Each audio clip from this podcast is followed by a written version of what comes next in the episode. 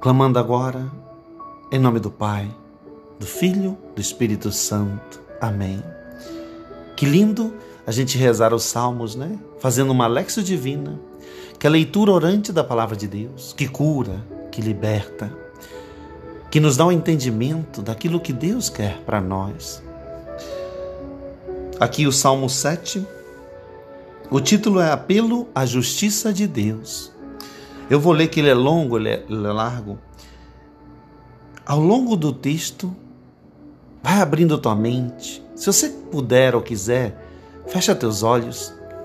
Deixa o Espírito Santo iluminar você, inspirar, tocar. Lamentação de Davi que cantou em honra do Senhor por causa de Cus, o benjaminita. Preste atenção. Senhor, ó meu Deus, olha a lamentação de Davi. Em vós eu busco o meu refúgio. Salvai-me de todos os que me perseguem e livrai-me. Para que o inimigo não me arrebate como o leão e me dilacere sem que ninguém me livre.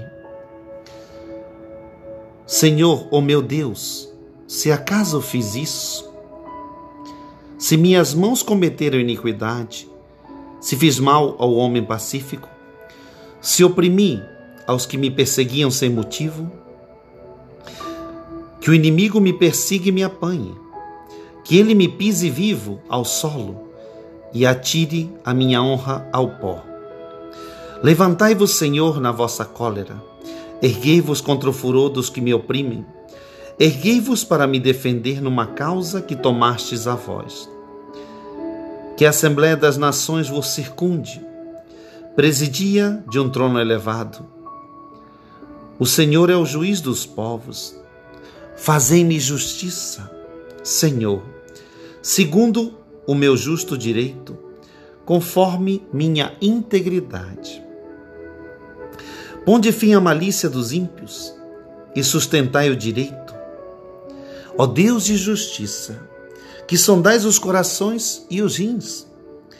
O meu escudo é Deus.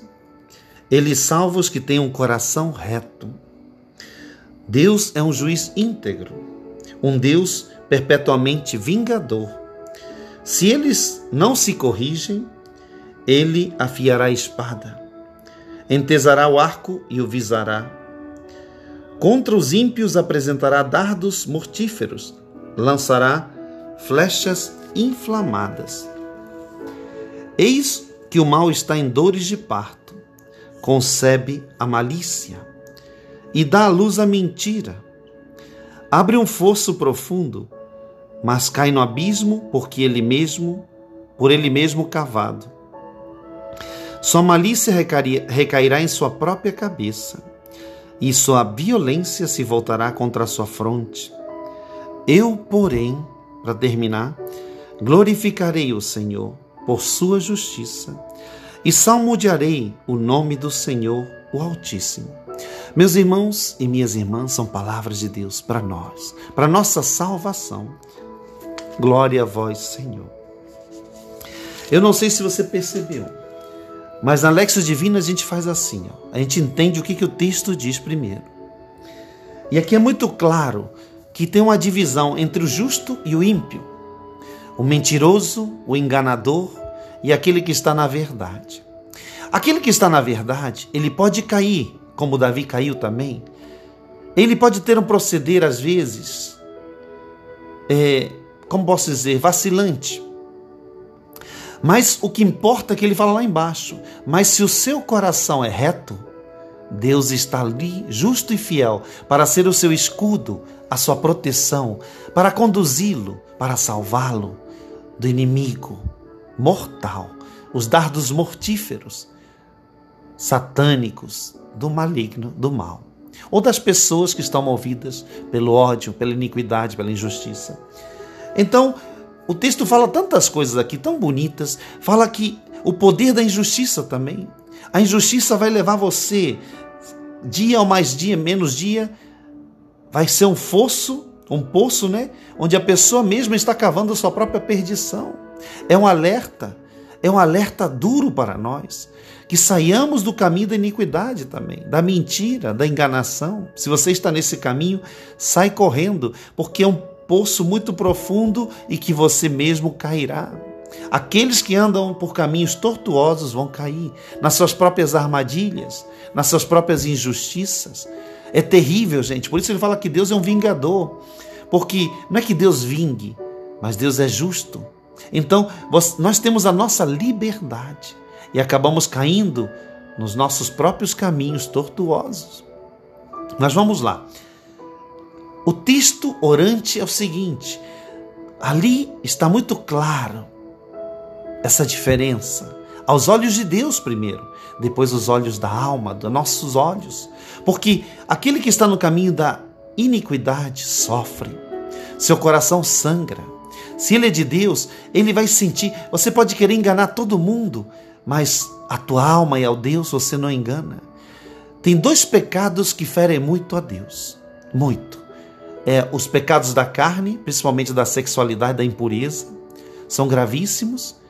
E tem um pecado, eu digo que é profundo, profundo e que fere muito a gente que é, quando fala da mentira, da falsidade, está falando de uma alma que está se entregando ao mal, às sombras, à iniquidade. A injustiça é outro pecado que Deus abobina. Então são dois. É o pecado da carne, da luxúria, pode ser de qualquer tipo de luxúria, mas aquele que fere a carne, a pureza propriamente dito, é o que nos afasta, afasta a graça de Deus de nós. E o segundo é a injustiça é terrível, porque a injustiça torna você desfigurado, igual Satanás, igual demônio. A injustiça tira as feições da justiça de Deus em nós, da compaixão, da bondade, de tudo que é nobre, tudo que é puro, tudo que é verdadeiro, porque a injustiça traz tudo que é mentira, enganação, opressão. Olha, assassinatos, tudo que você possa imaginar está na injustiça. Olha como é desagradável aos olhos de Deus, como é perigoso esse caminho. E se algum de nós, nossos antepassados, cometeram injustiças ou vivem na luxúria, isso se perpetua, se herda, e nós pagamos as consequências. É terrível, porque as grandes maldições vêm disso. As grandes, grandes, ou é na carne, né, que é representada pela luxúria, ou é pela injustiça que está na alma é terrível, porque essa injustiça ela vai trazer maldições mesmo sobre todo tudo que você empre, é, empreender vai cair por água, a tua própria salvação, os teus filhos, a tua família. É terrível, gente. Agora, vamos aprofundar um pouquinho mais essa Lexo Divina. No segundo passo da Lexo Divina, é o que, que o texto agora me diz. Agora você vai pausar, né? Descansar no Espírito. Você vai pedir, abrir tuas mãos, você vai dizer: Vinde Espírito Santo. Mostra-me o que, que essa palavra quer dizer na minha vida, nos meus antepassados, nos fardos que eu carrego.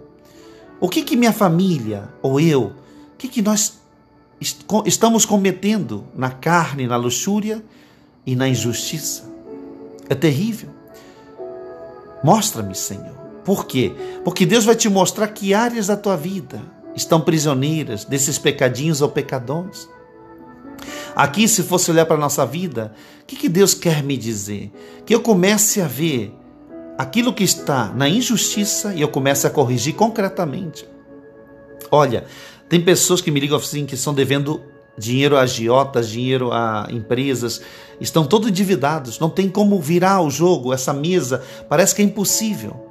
Mas eu te digo uma coisa: nada é impossível para Deus. Porque se no teu coração há a retidão, como diz a palavra de Deus, olha a palavra de Deus nos colocando a verdade. Deus vai te salvar, Deus vai te tirar dessa, Deus vai resgatar você financeiramente, emocionalmente, os teus relacionamentos.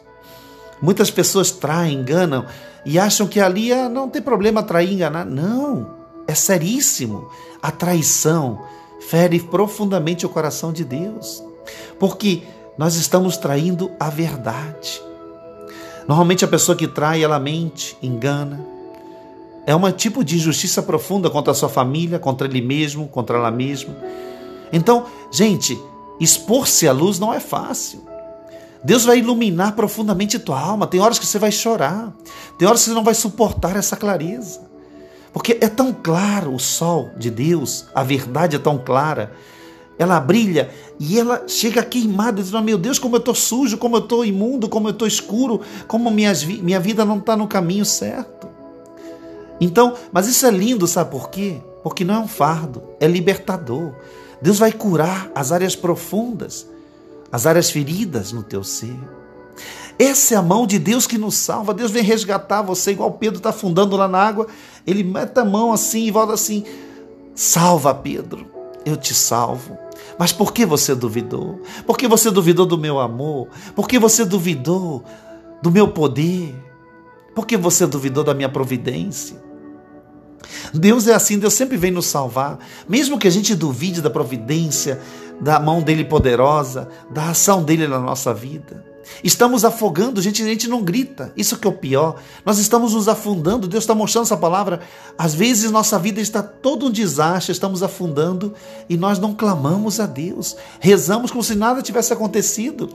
Nosso coração está frio, está letárgico, está paralisado. Então, está na hora de criar um movimento. Sai dessa letargia. Deus quer acordar você. Isso que o texto quer dizer para a gente. Volta para o caminho da justiça. Volta para um coração reto, puro. Um coração voltado a Deus. Olha para Ele. Estende tua mão, faz o esforço, como diz logo aqui. Como que Deus pode ser um escudo, nos salvar, como salvou Pedro, se eu não estendo minha mão, se eu não faço minha parte? Eu tenho que fazer minha parte, eu tenho que buscar Deus, gente. Mais e mais. Mandar celebrar missa se for preciso. Se tiver pesado o fardo, manda celebrar missa. Se ajoelha, pede oração de intercessão para os irmãos da igreja, alguém que possa orar por você. Não fica paralisado na dor, nem na doença, nem nada. Se mexe. Vamos criar um movimento positivo, um movimento divino. É da verdade. Olha, se pecou, se arrepende, pede perdão e começa de novo. Está na hora de levantar essa cabeça, está na hora de olhar para Jesus. Porque estamos olhando nossas feridas, nossa podridão, e não estamos olhando para Ele. Pedro afundou porque não olhou para Jesus, olhou para a sua humanidade, olhou para o seu pecado, olhou para a sua fragilidade e duvidou de Deus. Olha como é grande, como é poderoso o nosso Deus. A terceira parte, da Lexo Divina é a gente orar em cima dessa palavra. Fecha teus olhos um pouquinho. Diz assim para Deus: Senhor Jesus, muito obrigado, Senhor, por estar enxergando mais um pouquinho da tua graça. Como eu tenho sido vacilante, como eu tenho errado, Senhor, em não te buscar. Tenho buscado soluções em tudo que são as pessoas, nas minhas capacidades, mas eu esqueci que você é o Deus de amor, meu Deus, meu Senhor da minha vida, o Senhor da minha história, que tem a mão poderosa e pode me resgatar, me tirar do fundo do poço, dessas águas turbulentas. Somente tua mão pode me sustentar, Senhor, e eu não tenho acreditado. Eu tenho me deixado levar, Senhor, pelos meus problemas, pelas tempestades eu estou me afogando, Senhor, eu estou sucumbindo. Eu peço a tua ajuda, Senhor. Dá-me humildade no coração. Dá-me a clareza que eu consiga te enxergar no meio dessa tempestade, Jesus.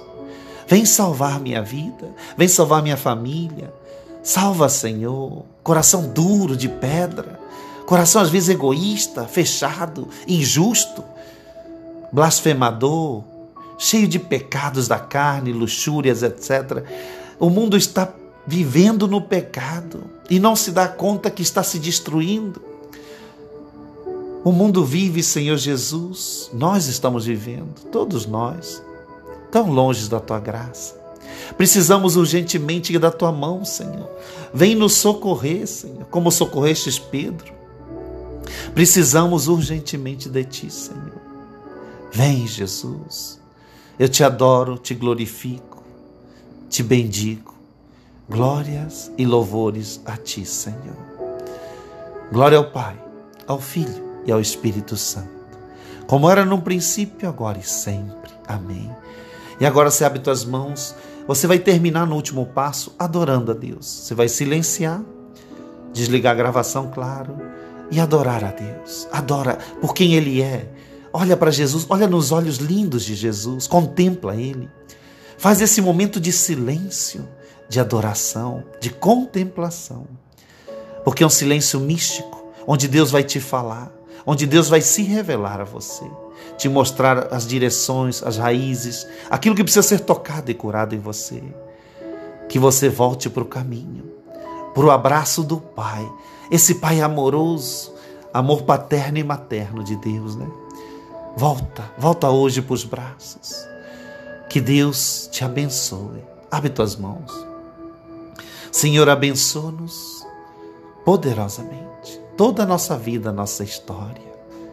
Em nome do Pai, do Filho, do Espírito Santo. Amém. E não deixa de clamar e ouvir a Deus. Silencia. Faz silêncio